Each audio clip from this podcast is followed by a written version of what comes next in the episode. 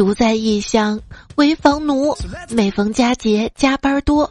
遥知兄弟喝酒时，谁也不会想起我。还不是因为你没有钱，嗯。手机边最亲爱的你还好吗？想我了吗？圣诞节过得快乐吗？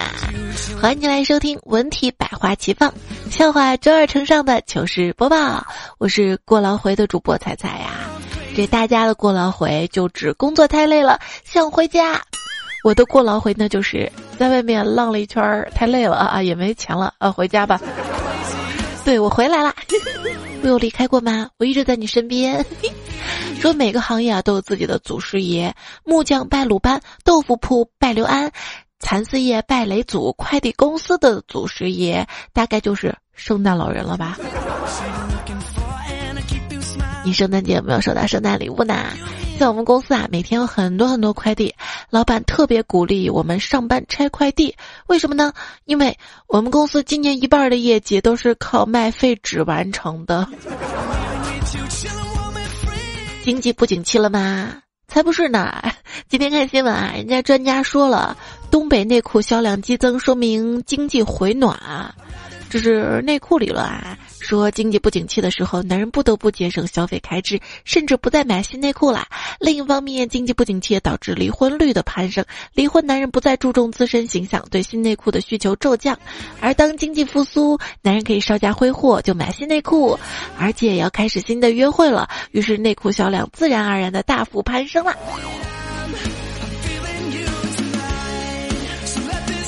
手机边，亲爱的你有多久？没有穿新内裤了呢。今天干总要下楼买水嘛，旁边的小刘就说：“干总，你帮我买盒烟呗。”说完就给了他五十块钱。二十分钟之后，只见干总苦着一张脸回来了。小刘就问：“怎么了？我烟买回来了吗？”干总瞬间抱着小刘说：“哥呀，我对不住你啊！我去买烟碰到我媳妇儿了。”他他他居然说我藏私房钱！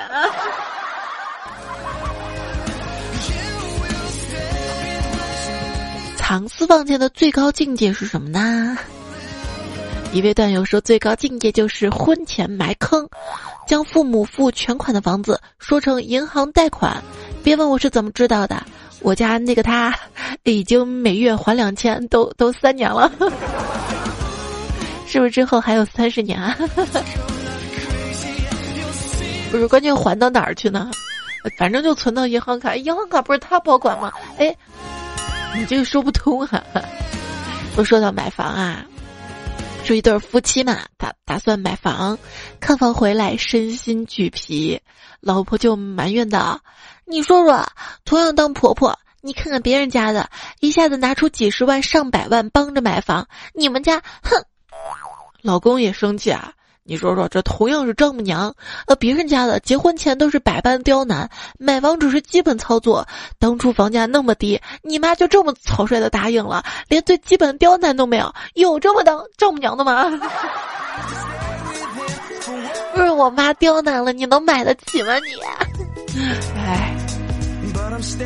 家家都本难念的经啊！有人说了，丈母娘家的电脑有些毛病嘛，我去帮她重新装一下。看到有个文件夹，叫做“天堂有路你不走，地狱无门闯进来”，这是啥呀？好奇啊！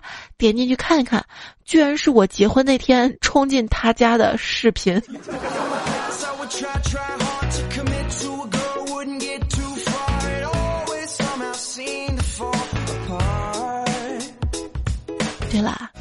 建议电脑千万不要关机，否则就要开机。说起开机，你脑子里就会想起那段挥之不去的话。是打败多少用户吗？我脑海当中挥之不去的话，我跟你妈掉水里，你先救谁？别闹了，海王对梅拉说。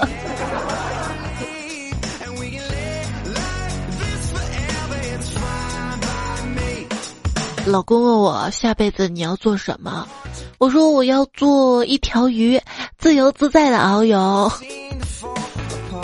这样就不会刁难你掉水里救谁了吗？哎，那你呢，老公？呃，我要做抓鱼的人，把你捞上来好好养着。可是你怎么知道那个人是我呢？抓最胖的那个就对了。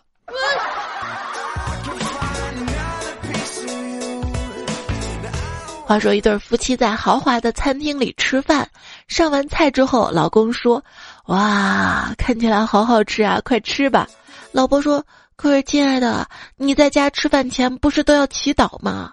老公说：“啊，那是因为在家，而这儿的厨师知道怎么做菜啊。”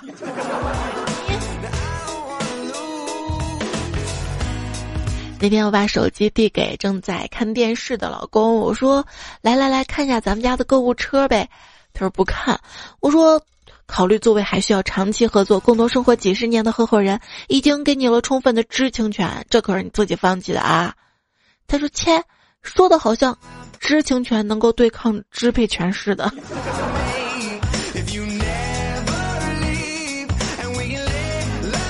老公在地上捡了一块钱，说。哟，这是啥家庭啊？巨款都不要了。话说，一个老公放下杂志，跟他老婆说：“哎，老婆，我刚刚知道的，南非的女人在每次跟老婆嗯嗯爱之后啊，那个都会给老公八块钱。哎，你说这么好的机会，我怎么能错过呢？我明天就去南非。”他老婆说：“那那人家也要去，你去干啥呀？”我去看看，我去看看你一个月只赚十六块钱，怎么活下去？啊？十六块。有一天同事聚会期间呢，我们就聊起了私房钱这个话题。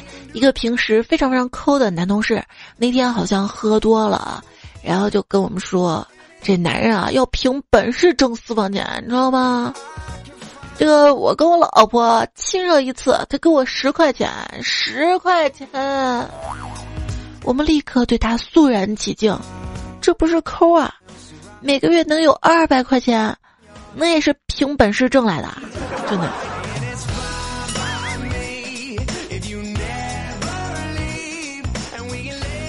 一同事说啊，我老婆对我特别特别的宠，就算恐吓我也是柔声细语的。我说是吗？那你可真有福气啊！不过他恐吓你干嘛呀？哎，昨天晚上我挨了我老婆打，伤心至极，他就恐吓我说：“再哭鼻子，这个月就没有零花钱了哟。”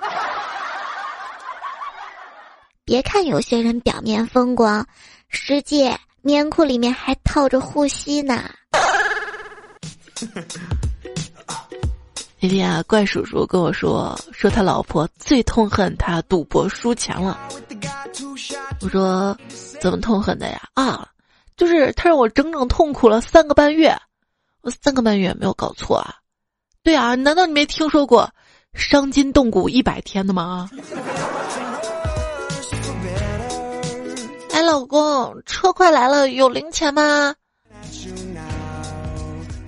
老婆，你忘性真大呀！你说自打跟你认识之后，我口袋里就从来没有过整张的，好吗？老公，你看我新买的这双鞋，这双鞋漂不漂亮啊？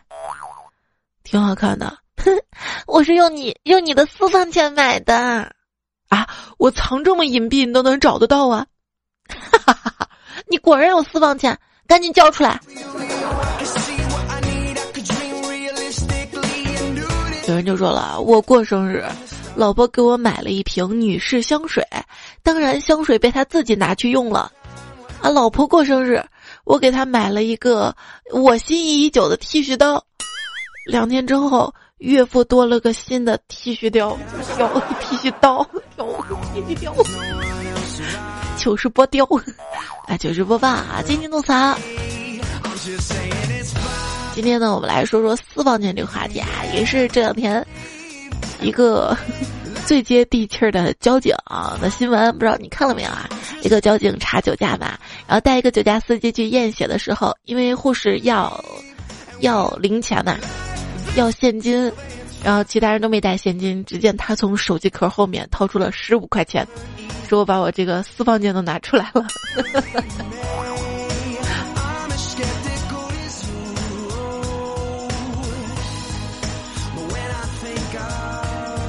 一个朋友就说了，我跟我老婆说，我敢把我银行卡里的钱都转到你银行卡里，你敢不敢把你银行卡里的钱都转到我卡里？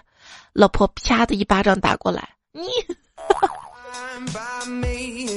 还有说进公司的时候，带我的师傅是妻管严，抽烟、喝酒、搓澡、唱 K 都是我请。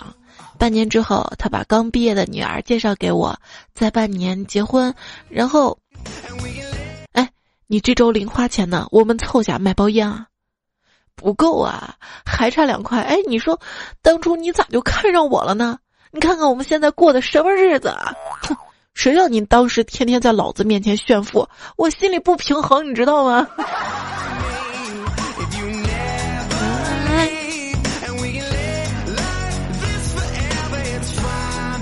曹玉就说了啊，当年我在单位财务报销差旅费，漂亮的女出纳问我有女朋友吗？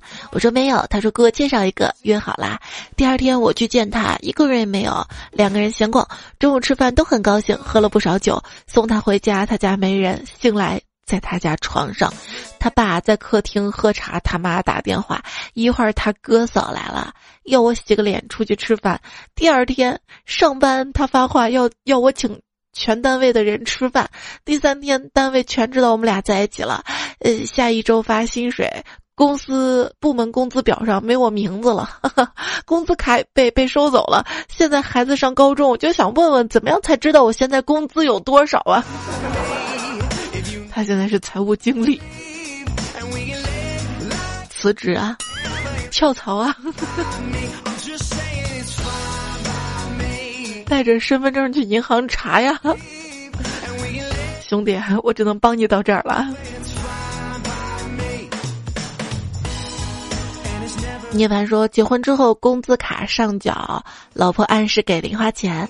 有一天实在受不了，跟老婆说：“上学我妈给的零花钱都比你给的多。”媳妇儿冷冷回了一句：“那是给他未来儿媳妇儿的，你真以为给你的呀？”啊。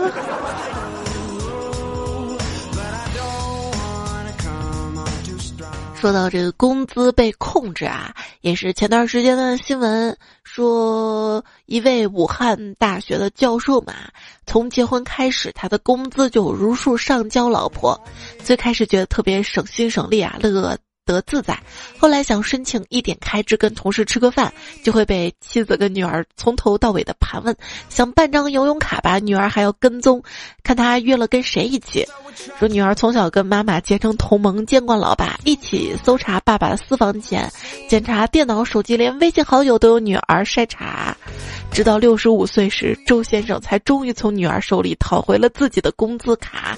一辈子第一次走到银行，竟然不知道如何操作，可怜啊！啊，最可怜的是这位蛋友啊，他说前一天跟老婆吵架了，第二天上班坐公交车的时候，拿出钱包一看，公交卡变成了身份证，赶紧翻兜找零钱，找了半天，只见一张纸上写着。你鞋垫下面有两块钱，这是警告，警告。现在不是可以用手机的一些 A P P 软件扫码乘公交车嘛？如果工资卡被控制了，可不可以工资卡绑定网银、绑定支付宝啊、微信钱包啊？嗯。五五二十说，昨天晚上老婆用手指在我背上写字儿，问我是什么字儿，我猜了几次都没有猜对。老婆冷冷的说：“看来你真不知道死字儿怎么写。”说完，把我藏的私房钱啪的拍在了茶几上。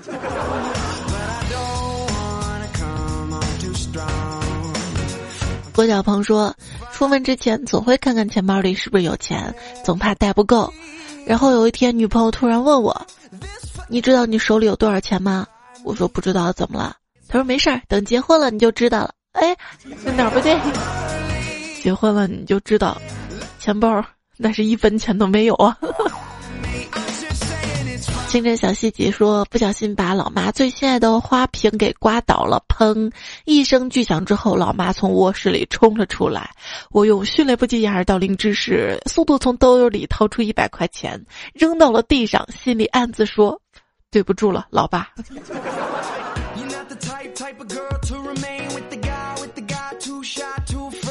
阳光明媚说陪媳妇儿回娘家，我闲着没事儿拨弄书架上的地球仪，看到大西洋那儿有个红点儿，就用手划了一下，没想到地球仪一下子裂开了，从中掉出了一沓的现金，屋里的人一下子围了过来，而岳父则两眼冒火的瞪着我。哎，这是一个藏私房钱的好地方啊！地球仪里面。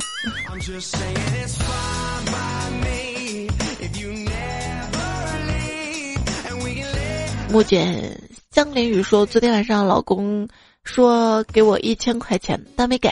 第二天早上等红绿灯的时候，我对老公说：‘你昨天晚上说给我一千块钱呢？钱呢？’老公看了一眼，无奈的将钱包递给我说：‘只有五百。’我接过钱包，刷刷将五百全部抽出。老公哀怨的说道：‘留一百成吗？’我白了他一眼说：‘本来说好的一千都给你打五折了，你还想怎样？’”我刚一说完吧，哈，就看到旁边车上的一男的投来一束怪异的眼神看我们，嗯，这男女不要在大街上讨价还价啊！一笑而过说，说起藏钱啊，那都是泪啊。老妈把钱藏到了床垫里，她不在的时候，我就把她的床给换了。等她回来，发现床不在了，她那个表情啊，我看到以后我那个表情啊啊！猜猜，你懂得。后来我自己拿钱出来，告诉她钱找到了吗？所以你的故事告诉我们，如果藏钱的话，一定要让家里人知道，是吗？那还叫藏钱？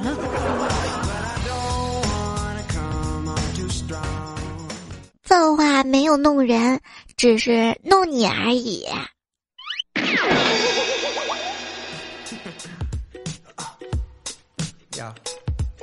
有一次，深夜睡得正香，我突然听到有火警声响起来，我当时抱着枕头就冲了出去，还顺便去喊老婆跟孩子。结果老婆淡定的起身跟女儿说：“乖孩子。”你可以把手机的火警声关掉了。我已经知道你老爸的私房钱藏在什么地方了。那一刻，我我抱紧了我的枕头。这是什么样的枕头啊？这老婆换枕巾的时候，没有发现吗？没有发现枕头硬硬的吗？接下来我们继续来听大家藏私房钱的糗事儿啊。二十四 K 铂金说：“我妈骗我，骗我爸。他 说我妈骗我爸说找到了他的私房钱，结果老爸慌了，赶紧去看他的私房钱，然而老妈就跟在他后面，结果一网打尽呐。机智啊！”沈志明说：“各位听众老爷们儿，给你们分享个经验，如果你想藏私房钱，如果你有脚臭。”别试图把钱塞鞋子里蒙混过关，第二天还是会被发现的。别问我怎么知道的。星期天收拾房间的时候，老婆说咋还有臭袜子味儿，然后把我藏钱的钱找出来了。哇，可是鞋里有臭袜子味儿很正常啊。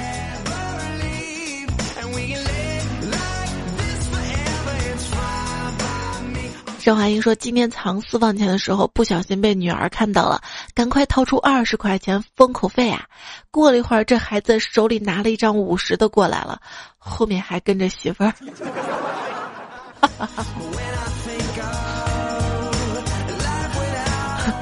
番茄说：“我跟我老爸一起藏私房钱，结果被发现后一起跪搓衣板儿。”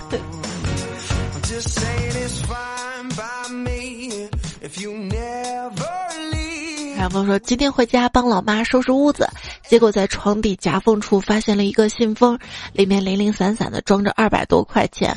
我马上拿给老妈，说道：‘妈，快看，老爸私房钱被我找到了。’老妈淡定的接过信封，放回了床底的夹缝里，说：‘你爸这这点钱啊，都攒了二十年了，每次收拾屋子我都打开看一眼，实在不忍心下手啊。’” 就是想养肥了再下手是吧？那不一定啊。有个成语叫什么啊？明修栈道，暗度陈仓。也许这个就是告诉你啊，这是我攒的私房钱啊，实际上还有大头在别处，赶紧找一找啊。黑鸭说：“去年过年，老妈直接把手伸到老爸衣领里，我还想老妈啥时候这么开放啊？就大喊耍流氓啦，耍流氓啦！然后就看到老妈直接从老爸的衣服兜里拿出了一把钱。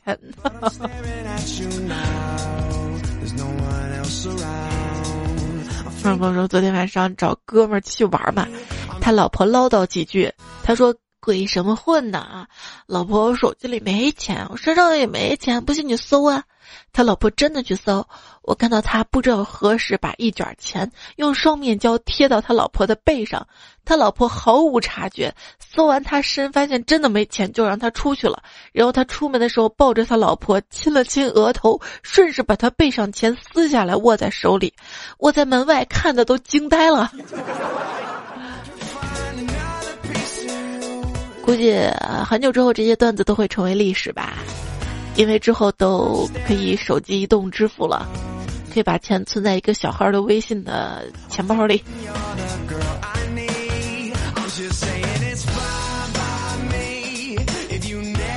女朋友说：“昨天媳妇儿在梳妆台抽屉最底层发现了我藏的私房钱，这二货兴高采烈跑过来跟我说：‘耶，老公快看啊，我都忘了什么时候在梳妆台里放了五百块钱了，好开心啊！晚上我们出去搓一顿儿。’你妈谁说越危险的地方越安全来着？不是为什么钱一定要藏在家里呢？你又不能藏在办公室里？”或者父母那儿，把你的私房钱从内裤里拿出来，你怎么知道的？你那儿什么时候那么鼓过呀？狐狸说：“说到藏钱，我想起一件事儿。有一天，我爸问我妈，说我放在窗台鞋盒下钱哪儿去了？怎么放哪儿你都能找到啊？”我妈说啊，觉得那个地方不安全，我给你换个地方。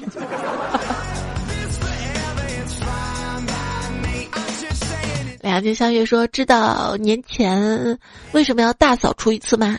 因为有些东西藏着，不想让对方找着，所以特别主动就对了。今儿给藏到那个卫生间的吊顶，吊顶上面。You're not the type, type of girl to remain with the guy, with the guy too shy, too afraid to say you give his heart. 老哥拉着玩积木的小侄女，深情款款地说：“闺女，你是老爸上辈子的情人，这辈子的闺女，咱俩关系应该比你妈亲的多。你说老爸现在遇到困难了，你是不是该帮我一把呀？”小侄女冲着厨房喊：“妈妈，管好你的男人，他又想骗我压岁钱。”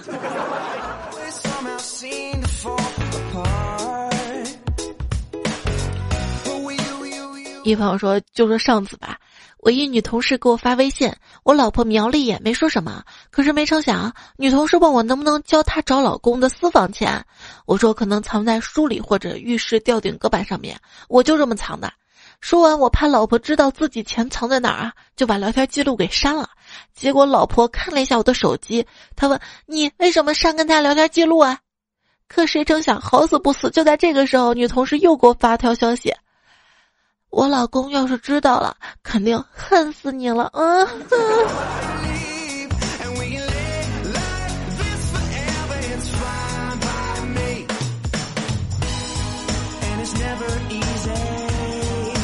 回家刚进门，老公就说：“老婆，我的两万找不到了，快帮我找找。”我大惊，放下行李，翻箱倒柜就开始找，半个小时都没找到。我跟老公已经满头大汗了，找着找着，他自言自语的。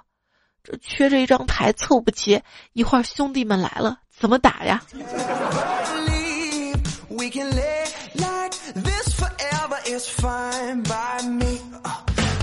九星说：“老婆刚刚给了我二百块，买了一条红南京一百二，两条内裤五十，一顿饭十，剩下二十块钱愣是想不起来放哪儿去了。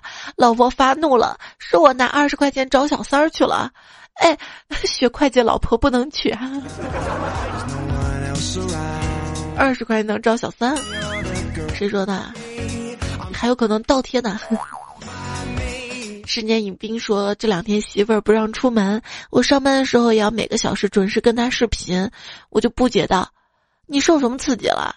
他严肃道：“像三多这样的男人都有可能包大学生。”这是的，我大吼：“他那么有钱，每个月只有你给的三百块钱包饺子呢。”媳妇儿说：“虽说你身上没钱，可是你年轻、帅气，还有文化、内涵且有修养，成熟稳重，让人一眼就心动的男人啊！我不放心的。”是把你夸的是吧？我是你隔壁老王说，儿子就要开学啦，刚刚问我要五百块钱交学费，真是太贵了，我只好打电话给媳妇儿。喂，儿子要交学费了，你给我转过来一千二。对，没错，今年比较贵。媳妇儿说：“你当我傻呀？啊，我不会自己去交吧？”齐妈妈说：“早上我问老公，你钱包有多少钱啊？老公说我有两千一啊。我说拿出来数数啊，好啊。然后一看，真的两千一。我说我给你凑个整啊！哎呀，媳妇儿太好了，大过年不知道说啥好了。我一边笑一边在老公感激目光中从他钱包拿了一百块，嘿嘿，我给你凑整了。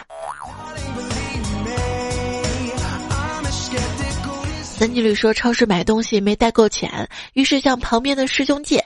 只见师兄慢腾腾的把手伸进上衣做掏钱状，我满怀感激的静静等待。谁知道他把衣服四个口袋全翻出来，最后还挨个抖抖。你搜，要是能搜出一块钱来，那那我女朋友昨天就白忙活了。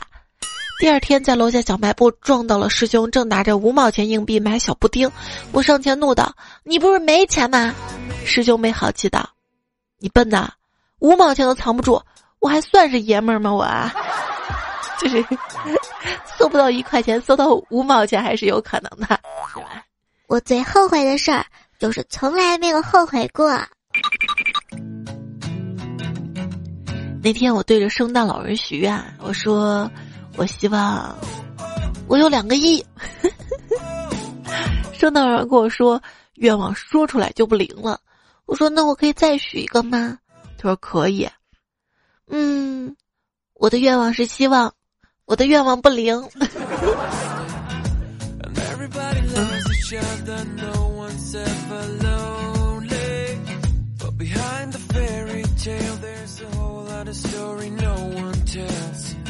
平安夜啊，告诉大家一个秘密：记得晚上把袜子放到床头，第二天你会惊喜的发现。它真的能臭一宿啊！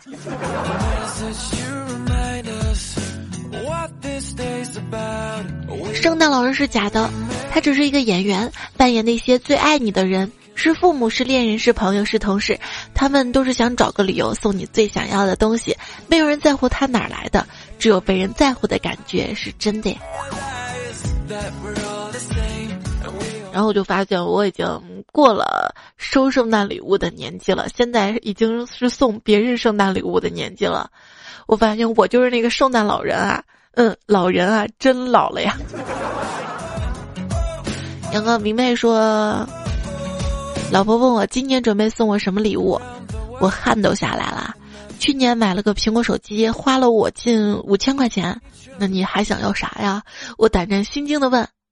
买个苹果吧，老婆轻描淡写。我说咋又是苹果啊？不是去年刚买的吗？我吓坏了。不是，我是说去买一个可以吃的苹果。去年咱还没结婚，不是一家人。现在咱是一家人了，我能让你去花那冤枉钱吗？我我，是好老婆知道吧？昨天我在囧图不是还发了张图嘛，在朋友圈里说圣诞节想要吃苹果嘛，想要苹果。老妈回复：平时给你买的苹果都没人吃，都烂掉了。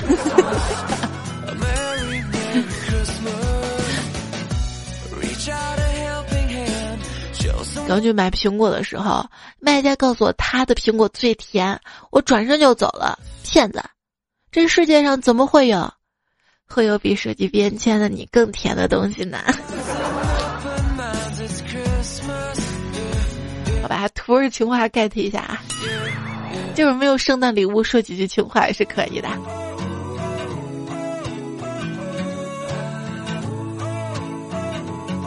女朋友说，晚饭吃吧，因为是平安夜，就选择吃了个苹果，咬了一口好酸。但是一想到如果我把苹果吃掉了，那么华为就是世界上最大的手机生产商了。带着一腔的爱国热情，我吃完一整个苹果，这苹果真香。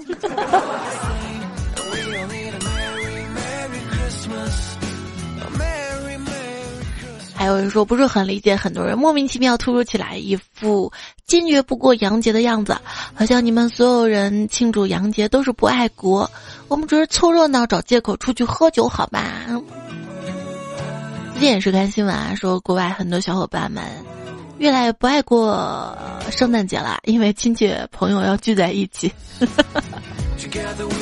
还要花花钱买圣诞礼物。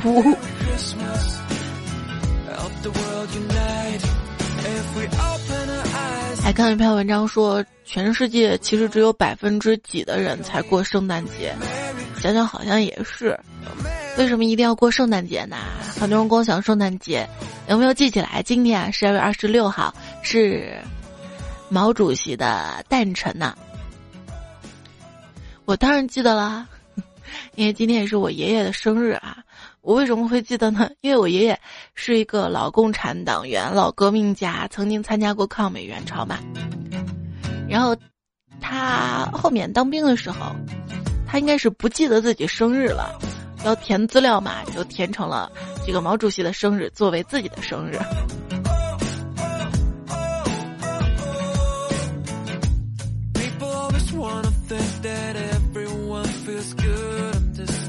有人说跟喜欢的人没有过节，和不喜欢的人有过节，有过节过节。就说更新了微信后界面好丑，只是你没有看习惯罢了。过几天你就会觉得好看啦。同理，我追你的时候你说我丑，你只是没有看习惯罢了。你多看看我，坚持几天，你就会觉得我好看了。最近不是微信改版了吗？尤其微信公众号的这个文章下面右下角的赞已经变成好看了。我之前说什么来着？我说多多点赞会变好看吧？你看赞都变好看了吧？我还说什么来着？多多留言会变有钱。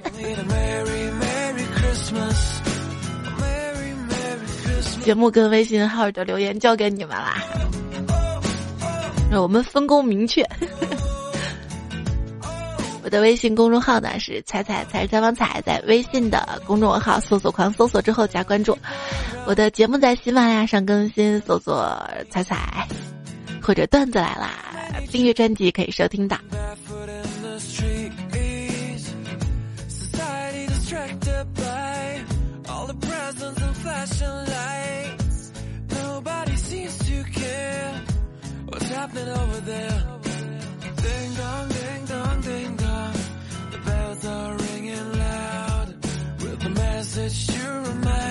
涛声依旧留言说：“有钱的任性，没钱的认命。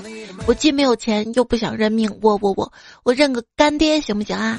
干爹干爹你在哪儿啊？让 让干儿子好好修理修理啊！为什么是修理呢？人家找干爹，干爹不要儿子要女儿，知道吗？”呃，单身狗永不为奴啊！在十二月二十二号这期节目留言当中说，今天可是世界末日六周年。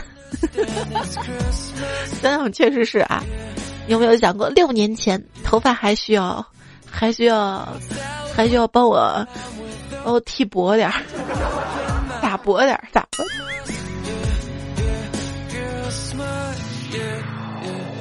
所以说找女朋友还是要趁早的啊！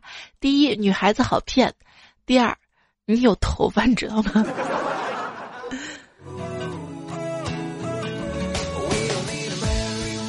而你说我有个沙雕朋友，前两天看到网上发的关于小黄车的新闻，特意装了一个小黄车的 APP，然后对着充值的入口说：“这傻叉软件不是快倒闭了吗？还能充值吗？”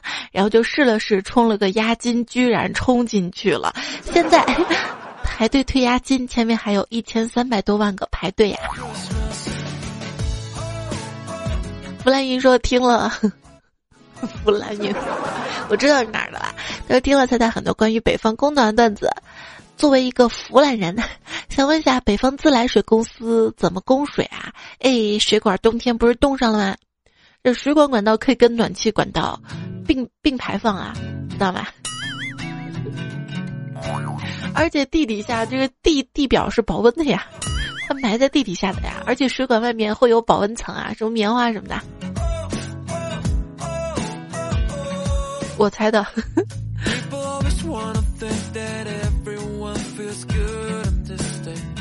就是我们如果要是离家好几天，一定要把自来水管里的水放空放掉，不然回来就会冻住。那没小道士说跟南方朋友们科普一下暖气，暖气是大锅炉烧的，全天不中断。到了冬天就可以在家穿短袖吃冰棍儿，还热。不仅可以取暖，还可以烘干衣服。洗的衣服放暖气上烘一晚上，第二天干燥发硬。放盆水上去还能加湿，放盆醋上去还能灭菌。早晨把秋裤放暖气上烤烤再穿上，哇，你就是冬日之星！还可以加热牛奶，烘水果干儿。每个寒冷夜的小可怜家里都应该有个暖气。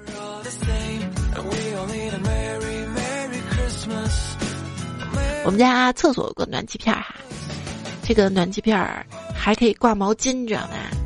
所以毛巾都会干干的。晚上洗完内裤之后，第二天也干干的。银素说：“愿你在这个冬天有屋暖身，有人暖心。”我是妥妥冻感冒了，真的是年纪大了，以保暖为主。翻箱倒柜竟然找不出几条冬天的长裤，以前的打底袜裤，现在只能压箱底儿了。呃，怎么跟我一样？真是年纪大了啊！而且发现胖了，你知道吧？腿粗了，穿打底裤不好看了。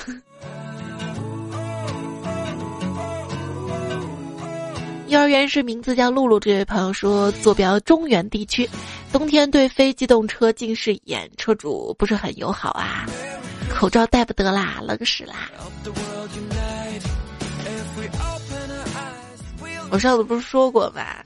就是口罩跟眼镜只能选一个，就很多段友说有防雾的眼镜啊，有不起雾的口罩啊。记历史说我近视啊四百整，年级第一的我说，你不是在炫耀你近视，你是在炫耀你成绩啊，不错不错不错，听段子朋友还有年级第一的，只要不是倒数就行啊。等过先生说，前两年一朋友说我看人眼神很深情，哎，这才发现我散光。丁妹说：“高三加近视，眼角膜异形做不了手术，戴不了隐形眼镜的我，在洱海边拍婚纱照的时候，一个浪过来，我都不敢躲，因为没戴眼镜，走不了满是石头的坡。结果可想而知，内裤都没有干的。”一心为你说：“我和几个朋友去吃刀削面，当老板把面条端上来时候，脱口而出：好多蘑菇呀！然后仔细看是面条，哎，当时十分的尴尬。哎呀，我好久没有吃刀削面了。”回忆说：“我没有近视，不掉发，没有鼻炎，谁喜欢？喜不喜欢你不知道，我只知道，我妥妥嫉妒你。”幺八七这位朋友可以改个昵称啊，让我们都认识你。他说：“昨天我洗脚的时候闻了闻袜子，我老公过来说不要闻，你没有看新闻有人闻臭袜子得肺炎了吗？”我说：“没有啊，我才不信呢。”今天一听彩彩说，真的信了。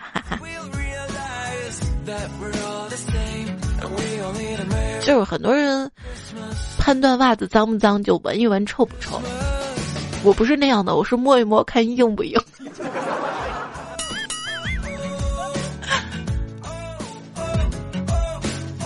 涂小开说在就刚刚，我旁边男同事感冒了，一个女同事泡姜茶给他喝，说是很辣，结果男同事说我什么没有喝过啊，小时候我感冒了，我妈抱。我妈抱我抱了冲击，那个打错了，应该是泡了冲击。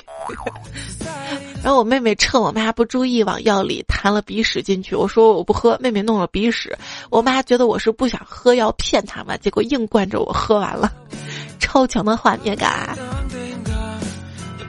还说彩彩要是以后有广告了可以念。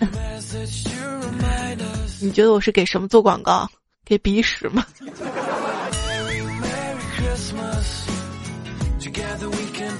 我估计我今年不会再有广告了。石峰说：“小时候最不喜欢的人就是老师，长大了自己却成了一个讲师。生活靠的不是学历，而是阅历。终于，我们都活成自己曾经最讨厌的样子。也许这就是生活，你无法抗拒，那就只能好好享受了。”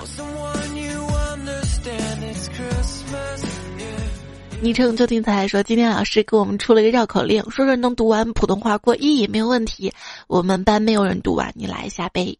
这个我我不想考普通话，要不我念一下吧？大家谁能读完好不好？吕小绿家养了红鲤鱼、绿鲤鱼与驴，李小丽家养了红驴、绿驴和鲤鱼。吕小绿家的红鲤鱼、绿鲤鱼与驴要跟李小丽家的红驴、绿驴和鲤鱼比一比，谁更红更绿？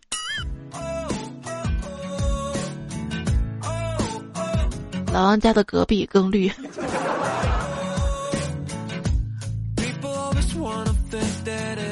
昵称彩彩是坏人说，我晚上听着彩彩的段子修仙到深夜，白天听着彩段子一不小心就修得不良品，得还得挨组长一顿批评。后来想个办法把段子介绍给了组长听，后来我成功跟组长一起修不良品了。嗨，组长好。哎，不良品是什么呀？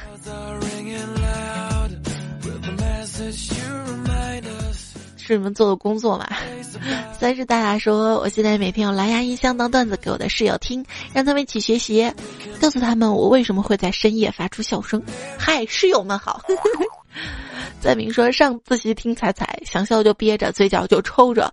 呃，同桌下课时候听，听他跟他哥说，我同桌那女的上课嘴一抽一抽的，当时我就想骂人了。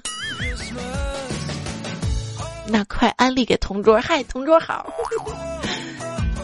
上课不要听，还是好好听课啊。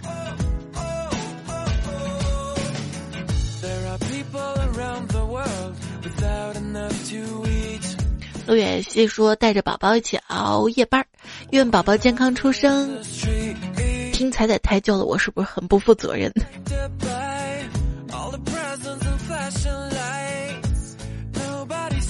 还好吧，至少你看迷你彩。八二六这位段友推荐一首歌哈，呃，改一下昵称，让我们都认识你，好不好？今天节目告段落啦，非常感谢你的聆听、守候、陪伴。下一期段子来了，我们再会啦！在这里要跟你说晚安啦，跟久等的朋友说晚安啦，因为刚刚回到家嘛。才发现这几天错过了好多梗啊。慢慢补上喽晚安做个好梦下期再会啦拜拜。